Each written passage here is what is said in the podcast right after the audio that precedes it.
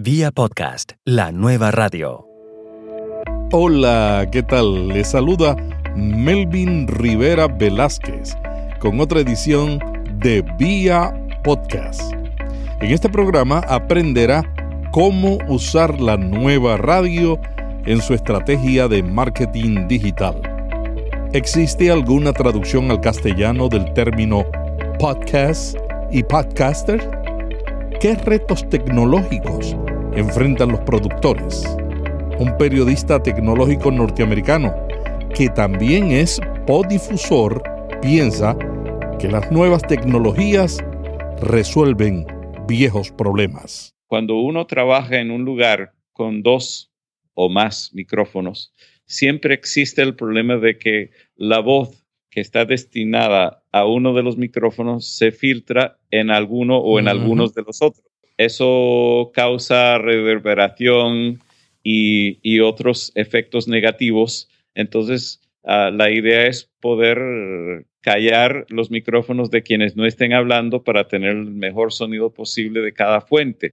Pero para poder hacer algo parecido en vivo, existen estos mezcladores automáticos que ahorra tiempo en postproducción y si estás haciendo una transmisión en vivo, pues funciona en vivo.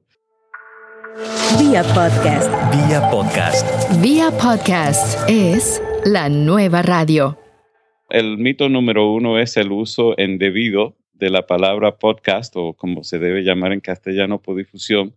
A diferencia de algunas personas, colegas, yo no objeto de la palabra en sí, la palabra es válida y por eso yo hace varios años la castellanicé con la versión en castellano podifusión y hasta con el verbo podifundir y el oficio podifusor y podifusora para las mujeres. Habla Alan Tepper, periodista de tecnología apasionado con la defensa del castellano.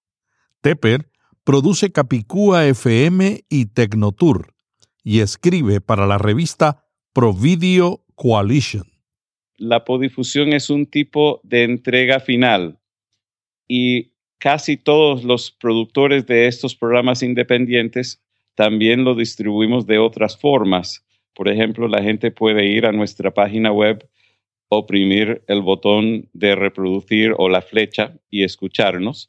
Y algunos de nosotros lo ponemos también en un lugar como YouTube, donde tampoco es podifusión, o algunos hasta hacemos transmisión en vivo y eso tampoco lo es, porque la, definición técnica de una podifusión es que se suscriba por medio de RSS y por esas otras vías no es así. Así que yo utilizo la palabra, pero de una forma técnica y de hecho por, por el malentendido que existe y como hemos hablado fuera del aire sobre las analogías bíblicas, yo publiqué un artículo donde hay una caricatura de Moisés con las tabletas en las manos y dice no uses la palabra podifusión en vano. Y, y luego considero que el, el, los malentendidos que se presentan alrededor del mal uso de la palabra crea una situación como la Torre de Babel, donde la gente no, no se entiende una a la otra porque alguien viene y dice, ¿cuánto me vas a cobrar por crear mi podifusión o mi podcast? Y entonces yo le doy un precio y le digo lo que incluye. Dice, ah, pero yo solo lo quería ponerlo en mi página web y en YouTube. Entonces le tengo que aclarar, pues si vas a hacer así, así es válido, pero esa no es una podifusión, no encaja dentro de la definición, porque para, para que pueda llamarse así, tiene que poder entregarse así pero creo que es un error llamarse así al programa porque el programa se difunde de otras maneras. Entonces yo digo Capicúa FM, si me preguntan si es podifusión o podcast, yo digo sí, es una de las tantas maneras que se distribuye, pero no es la única. Y también hice la analogía con Univision, que con su nombre original, que era SIN, se distribuía solamente por HF Pero hoy en día se, se ve Univisión por cable, por satélite, por internet. Entonces, qué bueno que los antecesores de Univisión, que eran SIN, no se llamaron UHFeros, porque se habrían limitado mucho con ese nombre. Así que la palabra es válida para un tipo de distribución muy particular, pero para hablar a, las raíces de las palabras, primero hablo de la televisión. La televisión se llama así porque es ver a distancia y radio es oír a distancia. Y, claro, hay quienes hablan sobre las diferencias entre la radio y, el podcasting, pero yo, yo, lo, yo lo separo de otra manera. Yo, yo hablo de la radio tradicional y la nueva radio, y lo que nosotros hacemos es la nueva radio. Es diferente, por supuesto, pero está bajo la misma sombrilla, así como lo que se produce un programa de televisión para cable o para internet, sigue siendo televisión. Lo que nosotros hacemos sigue siendo radio, pero es la nueva radio. ¿Realmente la radio se diferencia por la manera en que se recibe o tú ves también que se diferencia por el contenido? Es, un detalle sobre la entrega final, pero inclusive hubo gente que hace décadas atrás cuando algunos programas de radio se grabaron y se distribuyeron en discos, pero todavía la gente sabía que estaban oyendo un programa de radio, aunque les llegó, lo, lo, recibió en un disco de vinil. Así que me parece que una cosa es un tecnicismo sobre cómo llega la entrega final y otra cosa es el término global de un programa de sonido que llega a distancia, bien sea en vivo o posteriormente, y bien sea en vivo o solicitado posteriormente. Así que me parece que, claro, podemos hablar con, con vista de pájaro o podemos enfocarnos sobre diferentes tipos de entrega. Y por supuesto, yo he publicado artículos sobre la diferencia de cómo comportarnos de forma diferente si estamos haciendo un programa que es mayormente en vivo o no.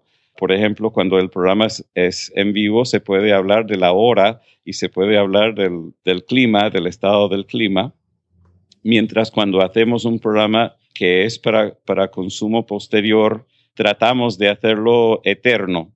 En inglés se usa la palabra evergreen, en castellano me gusta la palabra eterno, contenido eterno. Me gusta también ese término, eterno. Y así que yo soy así y soy así con este tipo de producción y distribución. De hecho, yo, yo, yo tengo mi, mi, preparación en radio y televisión, eso es lo que estudié en la, en, en la universidad. Y, y, por supuesto estudié idiomas, el castellano es mi segundo idioma y es una de mis grandes pasiones, es el motivo de cuatro de los libros que he publicado hasta la fecha y el programa activo que hago de radio, de la nueva radio que se llama Capicú FM, es una de mis pasiones, pero soy muy específico con la terminología y por eso soy específico cuando digo que la gente a veces me dice, usted habla español. Yo digo, bueno, yo hablo uno de los idiomas españoles y se llama castellano, pero no hablo todos los idiomas españoles. Y a veces si estoy sobre todo en otro país y me preguntan, ¿usted es americano? Bueno, yo soy americano porque yo soy del continente americano y también soy de los Estados Unidos y por eso mi nacionalidad es estadounidense. Así que creo que es importante para comunicarnos bien usar la terminología debida o precisa porque ah, las palabras crean mundos en la mente de la gente y si usamos las palabras incorrectas, entonces estamos creando un mundo torcido en la mente de la gente. Así que yo soy un poco exigente con la terminología, pero también, por supuesto, comprendo cuando alguien dice la palabra de otra forma. Lo que pasa es que creo que están haciendo daño a, los que se aproximan por primera vez al medio porque causan malentendidos y luego por eso hay personas que preguntan cuánto cuesta producir un podcast y, no saben de lo que eso realmente abarca. Alan, el término podcast comenzó relacionado con el iPod, ¿no? Bueno, en la misma época y era su, su motivo más importante de recepción al principio y al principio era muy complicado recibirlo porque para suscribirse había que utilizar iTunes en una computadora y luego había que sincronizarlo por un cable y era, era casi tan difícil como, como era recibir UHF en los años 50 y 60. aunque yo no me encargaba de hacerlo porque yo nací en el 64, pero he hecho uh, investigaciones sobre eso y sé que los televisores antes de cierto año de los 60 no venían ni siquiera con un sintonizador para UHF, entonces había la gente que hacer maniobras para poder sintonizar un canal UHF y al principio para escuchar estos programas distribuidos como podcast o podifusiones había que hacer varios pasos. pero la palabra podcast, para hablar de la etimología, hay dos etimologías destacadas. Una tiene que ver con iPod, pero la otra etimología es son las letras P o D o Portable on Demand, es decir, portátil a petición. Entonces, esas son las dos etimologías ah, asociadas a la palabra. Uno de los problemas que yo encuentro usando el mismo término en inglés cuando hablamos en castellano es las búsquedas. Por ejemplo, cuando yo entro en Google y trato de buscar un podcast, inevitablemente tengo que poner podcast en español, porque si uso la palabra podcast, me sale todo el contenido en inglés. Esa práctica que ha existido en el castellano de cuando no existe una palabra en nuestro idioma, tomamos la del otro, es un proceso que la Real Academia asume por la práctica de la gente o, hay otra manera en que una palabra se adopta? Es una combinación y de hecho yo he cubierto eso en mis libros, en mis artículos, mm. el proceso de la castellanización de las palabras extranjeras. Y yo sé que hay, por alguna razón, hay resistencia de ciertas palabras más, más que de otras, sobre todo en Puerto Rico por alguna razón, y, creo que tú eres de Puerto Rico, aunque creo que ahora vives en la Florida, pero hay hay ciertas palabras donde los puertorriqueños no tienen ningún problema para decirlo en castellano, por ejemplo, la palabra seminario. Y de hecho, la palabra seminario tiene sus raíces en latín y con las cosas de teología, sin embargo, hoy se usa bastante fuera de la teología. Sin embargo, hay mucha resistencia de usar la palabra webinario, entonces prefieren decir webinar en inglés. Mm. No sé por qué, porque eh, si están dispuestos a usar la palabra web como palabra reconocida. O sea que depende de la región si es o no, digamos, si se pega o no rápidamente. Pero yo mismo he sido el castellanizador de varios términos tecnológicos a través de las décadas. Una de esas palabras es la palabra software, escrita con, con la fonética del castellano, porque tenemos, en el idioma castellano, tenemos una herencia de siglos de importar palabras extranjeras pero adaptándolas a la fonética castellana. Por ejemplo, la palabra tren, T-R-E-N, proviene del francés y del inglés, pero no escribimos train, sino tren, porque lo, hemos adaptado mm. hace, hace muchísimo tiempo. Y hay otras tantas palabras que se utilizan en castellano porque se adaptaron a la fonética castellana.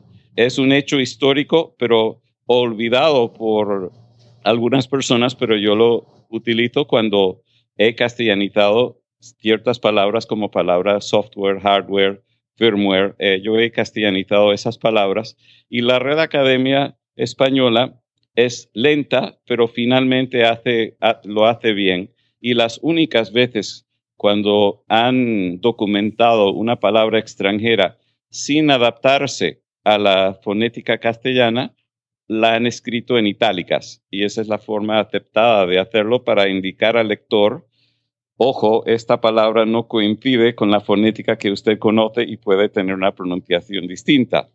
Podcast no la han aceptado. No, pero lo que, lo que he explicado en tantos artículos y en mis libros, no podemos esperar hasta que ellos la admitan, porque ellos admiten según el uso. Tenemos que usarla para que finalmente la acepten ellos. Claro.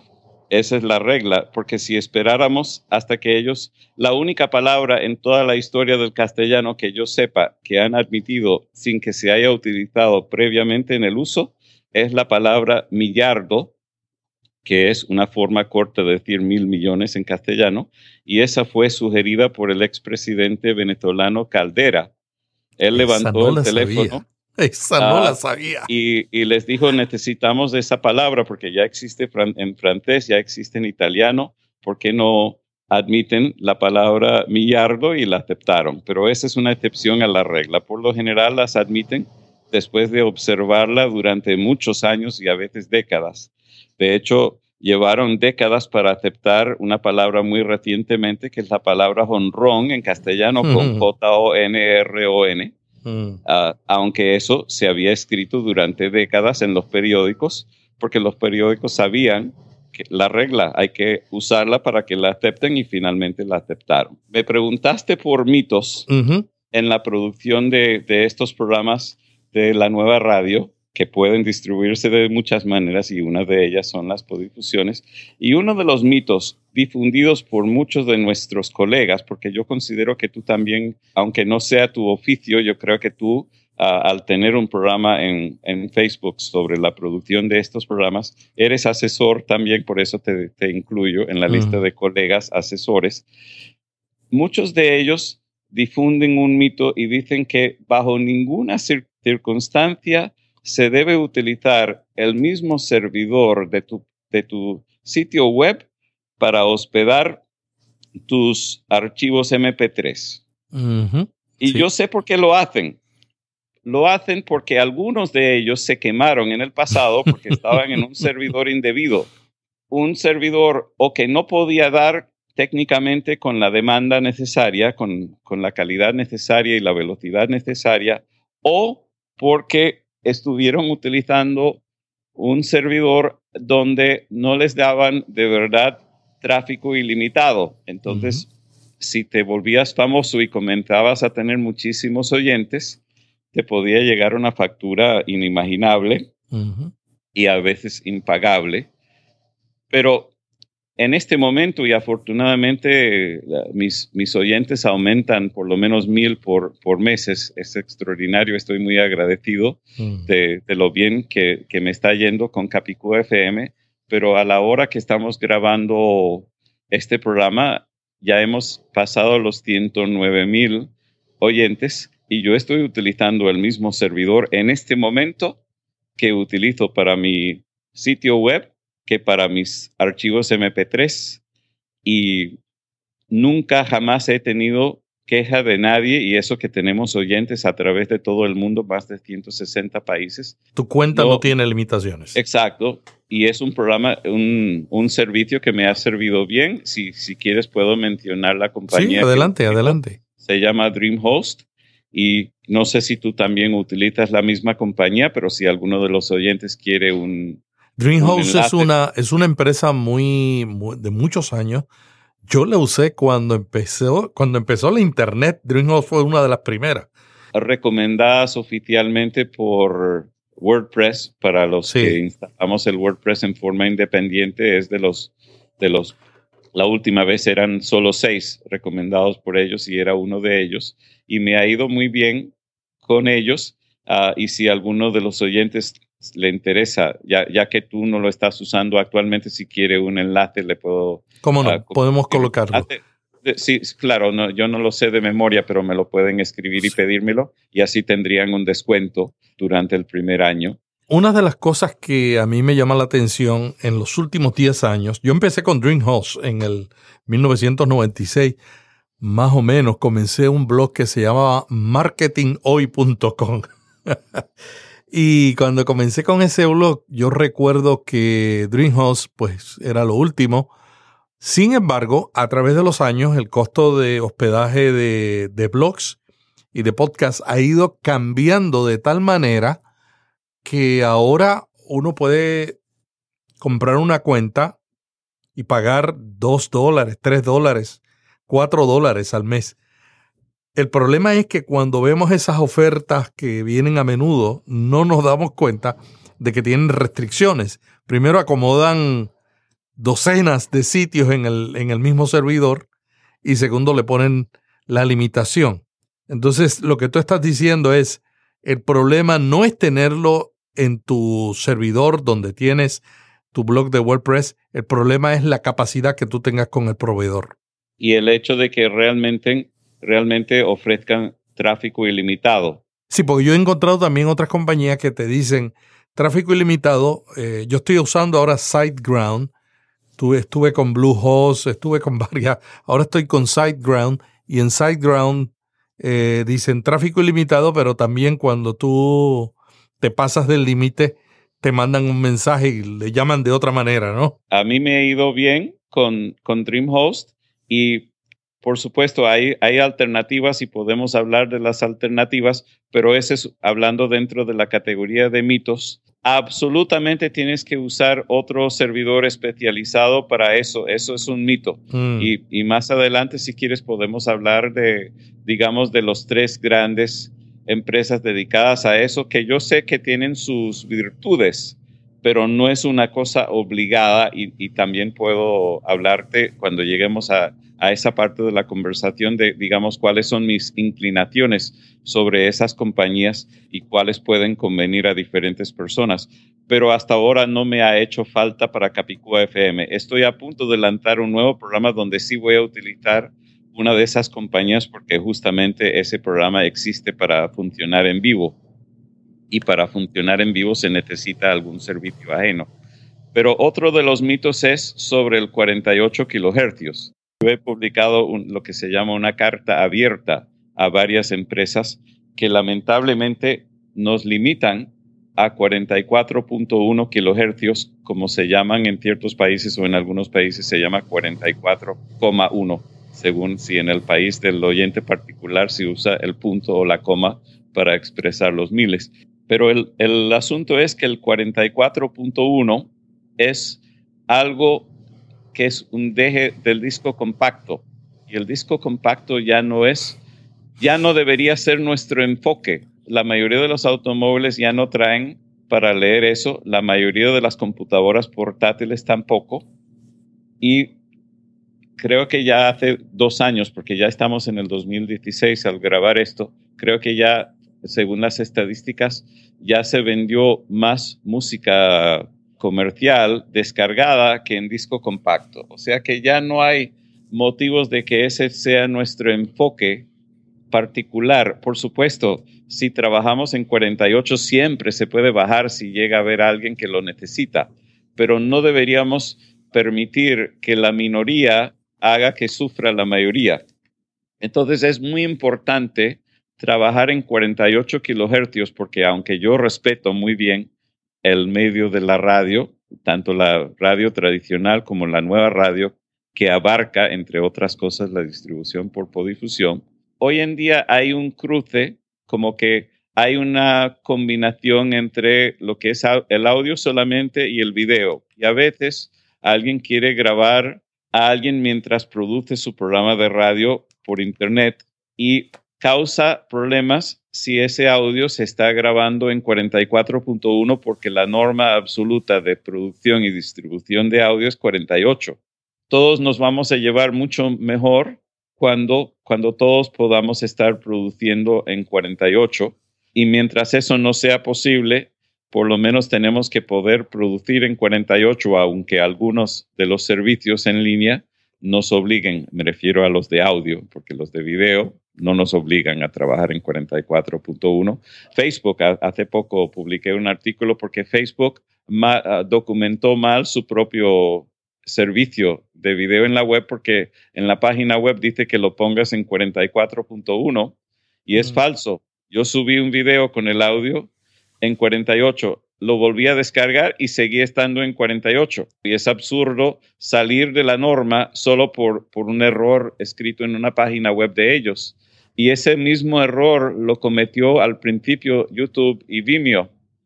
Y luego lo corrigieron. No sé si lo corrigieron por mis artículos o no, pero lo corrigieron afortunadamente. Y ahora se repite la historia y Facebook ha cometido el, mismo error porque han dicho que lo hagamos en 44.1 y también han dicho que lo hagamos en, en 720p. Pero yo subí uno en 1080 y se mantuvo en 1080. De hecho, en el reproductor de video de Facebook te permite elegir según lo que ofrezca el video que está subido y el video que yo subí en 1080 ofrecía 1080, 720 y menores calidades según la conexión que uno tenga. Así que su, su página de documentación contradecía totalmente la realidad. Alan, pero alguna gente dice que cuando se comprime el audio, que la mayor parte de las veces para tener una buena calidad lo grabamos en el formato WAVE. Cuando lo comprimimos en MP3, en MP3, se pierde eso. ¿Es cierto que se pierde? Creo que, creo, que, creo que estamos mezclando dos cosas diferentes. Una cosa es el muestreo. El muestreo se mide en 48.000 o en 44.100. Y otra cosa es la resolución, que puede ser, digamos, 16 bits o 24 bits o 32 bits. Lo que se pierde con el MP3 es la resolución, porque la resolución se mide de otra forma en el MP3 mm. y creo que, creo que hubo un cruce, un, cruce de palabras o de, de, cables con, con, con, eso que te explicaron. Porque los, los MP3 yo mismo lo hago. Yo hago un MP3 en 48.000 y lo abro en uno de tantos programas que me muestra las especificaciones del archivo y me muestra que está en 48. O si está en 44.1, me muestra que está en 44.1. Lo que no muestra es lo de 16 o 24 o, o, 32 bitios o bits, porque eso es diferente en, en MP3. De hecho, eso está relacionado indirectamente con el nivel de compresión. Sí, eso es lo que sucede. el muestreo todavía existe en el, en el MP3. ¿Y qué tú recomiendas al comprimirse un, podcast? ¿Cuál debe ser eh, en caso de que no tenga mucha música? ¿Cuál debe ser es, la...? Es difícil generalizar porque depende de qué forma piensas hospedar los archivos, porque una de las tres compañías grandes que tiene ventajas y desventajas como todas, si tú lo subes en algo diferente al formato exacto exigido por ellos, ellos lo van a transformar de nuevo y queremos evitar eso. Queremos que haya, de ser posible, una sola compresión en MP3 y no dos o tres. En alguno de los servicios no tenemos otro remedio en este momento. Por ejemplo, en Stitcher y en el nuevo de Google que se llama Play Music o Play Música. Eso me parece una tremenda contradicción de Google porque en algunas páginas web de Google lo han dejado el nombre en inglés y en otros han mm. traducido la palabra música bien escrita con tilde en la U y la A al final, pero me parece que deberían ponerse de acuerdo internamente si dejarlo en inglés o no. Pero ellos también lo recomprimen. Por supuesto, queremos tener la mejor calidad posible tomando en cuenta que algunos lo van a recomprimir, pero si por algún motivo, y todavía no hemos hablado de la situación particular de Spreaker, pero si por algún motivo alguien quiere trabajar con ellos, pues uno tiene que, a juro, comprimirlo según sus especificaciones, porque peor sería que ellos lo tuvieran que rehacer de nuevo. Mm. Y ellos, yo entiendo por qué lo han hecho así. Lo han hecho así porque ellos también difunden en vivo y su, tecnología está hecha de, funcionar de una forma particular. Ellos estuvieron incluidos en mi carta abierta y yo quisiera que ellos se abran a funcionar también 48.000 kilohercios, o mejor dicho, 48.000 hercios o 48 kilohercios, según como, porque el kilo indica mil. Así que si, si ellos van a ser algunos de, de las maneras de difusión, pues por ahora tenemos que comprimirlo según sus especificaciones para evitar que ellos lo hagan por segunda vez. En ese caso sí es 44.100 o 44.1 a 128 estéreo. Por ellos hice pruebas y, y tengo que reconocer que suena bien. Así que si yo tuviera que trabajar con ellos, y de hecho pienso utilizar con ellos en mi próximo programa que está hecho solo para trabajar en vivo y en directo, ahí sí la idea es cualquier cosa preproducida todavía sea WAV y 48 y la versión para ellos en, en la versión exigida por ellos. Alan, ¿algún otro mito que tú hayas notado en este nuevo medio de la radio? Creo que no. El nombre y, y dónde se debe hospedar, eh, creo que esos son los dos mitos. Vayamos a tu podcast. ¿Cómo comenzaste tu podcast? No, no lo llamo podcast, pero lo distribuyo como podcast o difusión. Pero Capicúa A mí yo no puedo dejar la mala costumbre. es que es, es como la entrega final, es como, como, qué sé yo, como las cosas llegan de Amazon por, entre otras compañías, llega por UPS. Pero entonces eh, UPS es la entrega, el producto no es UPS, simplemente llega por UPS.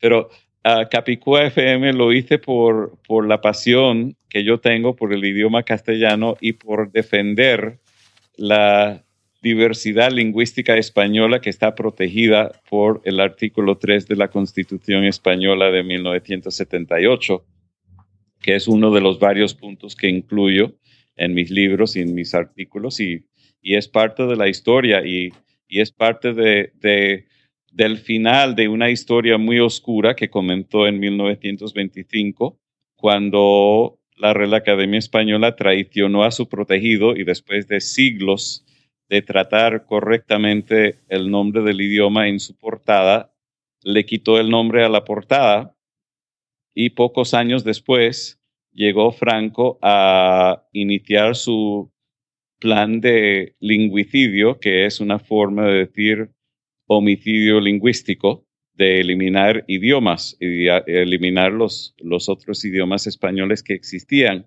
Afortunadamente, no salió con la suya, con la primera parte de ese plan, porque todavía hoy en día se hablan y se producen ah, periódicos y programas de radio y televisión en los otros idiomas españoles, que incluyen el catalán, el euskera, también conocido como vasco y gallego.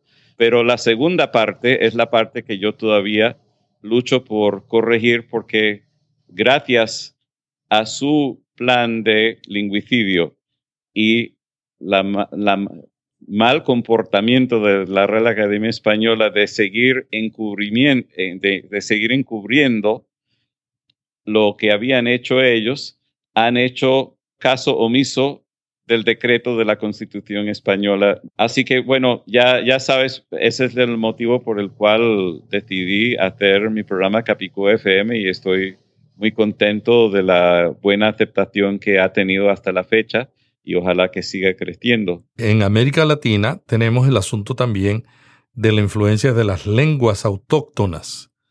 Inclusive en el Caribe tenemos la influencia del, de los lenguajes de África, ¿no? que han dejado también la, la huella. ¿Cómo tú resuelves el asunto de producir la nueva radio en un idioma que todo el mundo puede entender, porque los lingüistas dicen que no hay lenguaje neutro.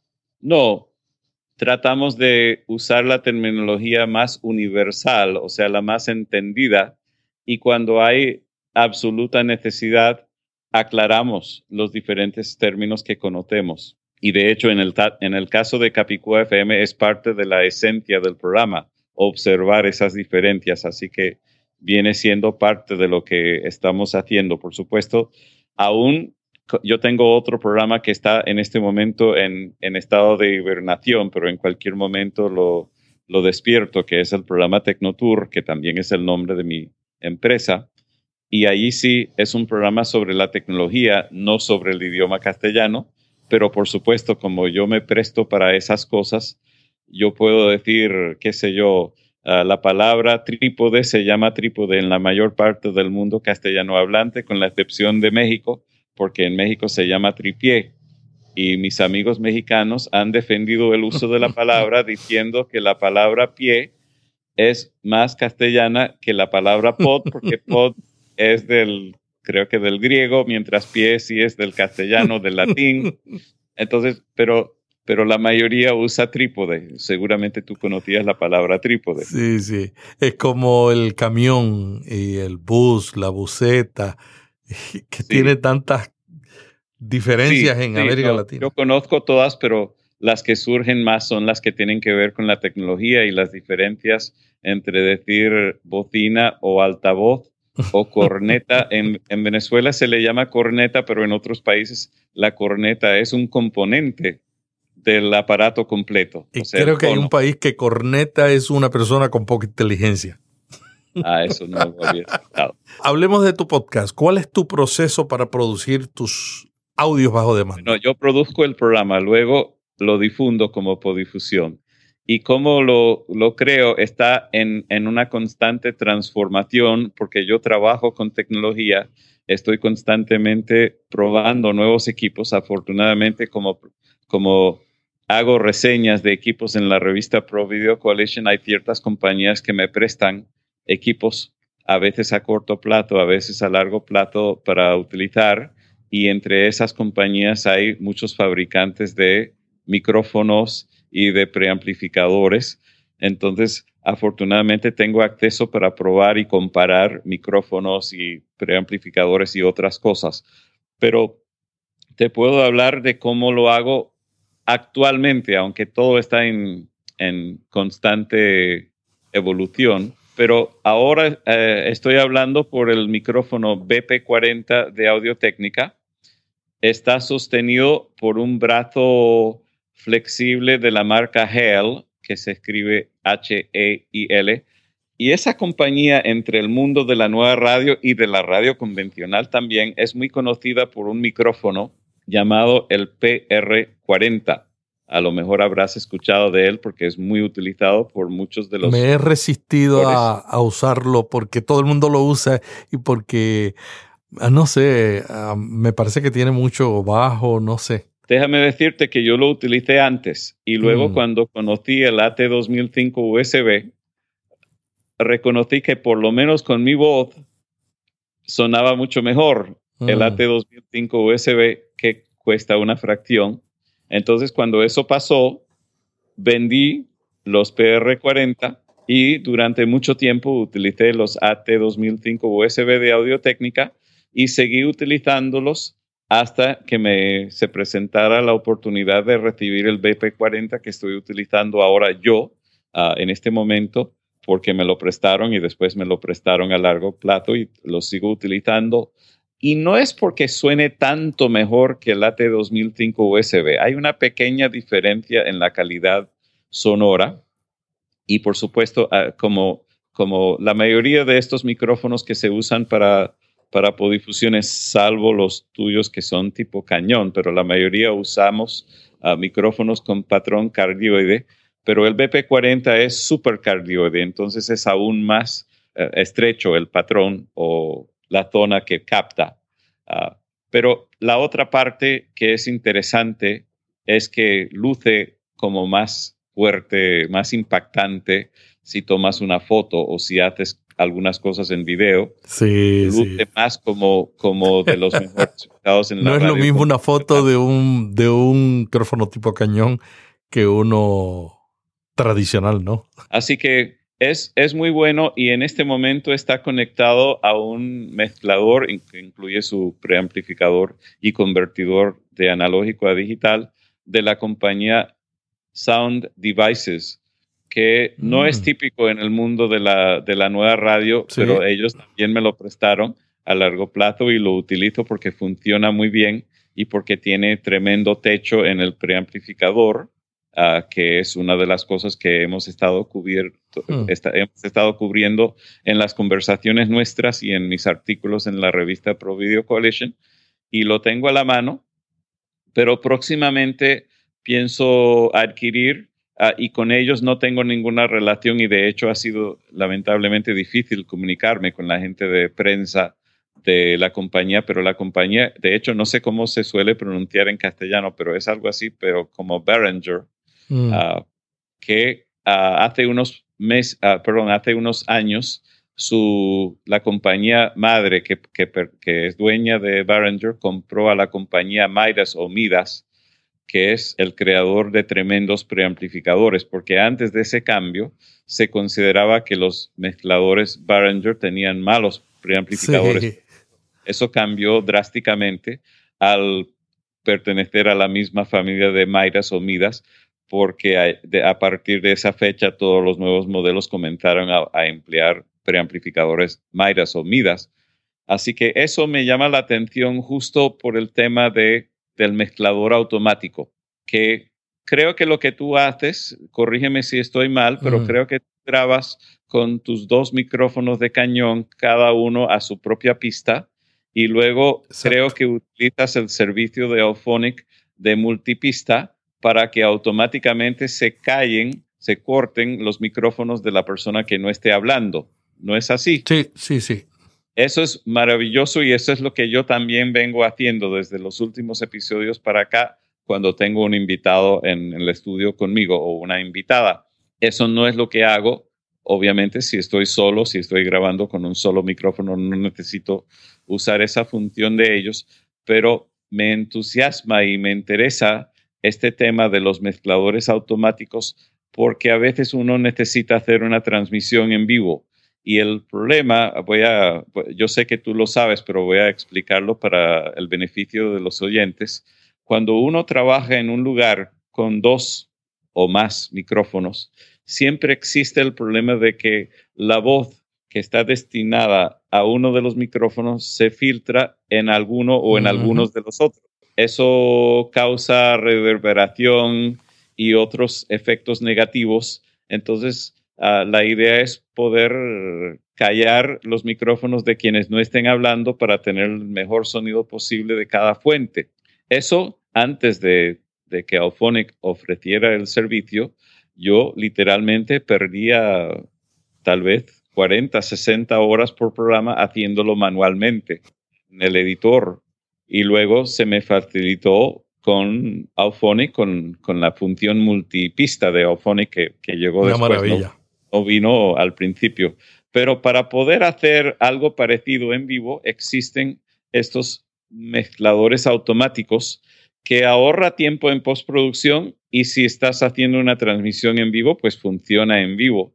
Así que yo tengo esa um, inquietud de conocer estos mezcladores. Ya analicé y publiqué la reseña de, de uno muy bueno de audio técnica y ese después lo vendí y ahora pienso yo me enteré de ti por uno de, de la compañía uh, Mackie. Mackie, Pero me, me desilusioné, quedé desilusionado por los preamplificadores, porque los preamplificadores tienen tan poca ganancia y además no tiene tampoco alimentación Phantom, entonces tampoco se puede utilizar con FEThead.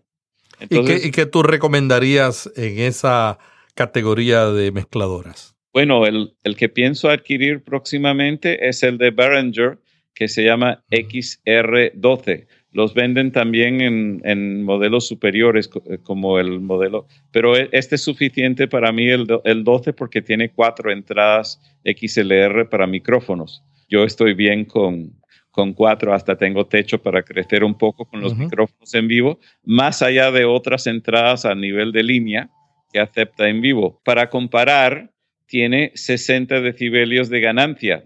Me gustaría que nos compartieras qué tú harías diferente si volvieras a comenzar con la nueva radio. Bueno, creo que lo que, lo que haría diferente no se aplica tanto a Capico FM, pero sí al programa que estoy a punto de lanzar, que se llama Tanto en vivo como en directo, y, va a estar en tanto en vivo como en directo.com cuando lo lance, pero el motivo es porque ese programa sí está diseñado para transmitirse en vivo. Entonces, eso no funciona utilizando tu propio servidor. Tienes que utilizar algún otro servicio para transmitir en vivo. Y lo que yo he descubierto a través de los años que hago este tipo de programas, tanto en Tecnotour como en Capicú FM y también mis clientes a quienes he ayudado a formar sus programas, hay mucha gente que quisiéramos tener como invitados e invitadas en nuestros programas, pero ah, nos guste o no nos guste, por supuesto, muchas de ellas queremos que sean mujeres, pero muchas de las mujeres no aceptan si hay que usar una cámara. Así que esa es una de las razones, una de las varias razones por las cuales me gusta el medio de la radio, o sea, del sonido sin imagen, porque la idea es tener multiplicidad de voces y de opiniones en nuestros programas, ¿no? La plataforma que he elegido para eso es la de Spreaker, porque Spreaker es la única que combina lo que es entrega como podifusión y también difusión en vivo. Así que ese es el que he elegido para ese programa que no era tan importante para Capicú FM, porque Capicú FM es un programa pregrabado con mucha elaboración en la preproducción, la producción y luego la edición, igual que Cambio 180, el programa tuyo. Así que eso es lo que yo cambiaría. Gracias a Alan Tepper por compartir lo que ha aprendido produciendo Capicúa FM y Tecnotour. En las notas puede ver los enlaces a los productos y podcasts mencionados en este programa. No se pierda la próxima edición de Vía Podcast. Suscríbase y recíbalo automáticamente lo publiquemos. Para más información visite viapodcast.fm. Si desea información diaria sobre las tendencias del audio bajo demanda, únase al grupo Solo Podcasting en Facebook. Este es Melvin Rivera Velázquez, agradeciendo el tiempo que nos ha dedicado. Hasta la próxima edición cuando seguiremos explorando cómo usar este nuevo medio en su estrategia de marketing digital. Vía podcast. Vía podcast. Vía podcast es la nueva radio.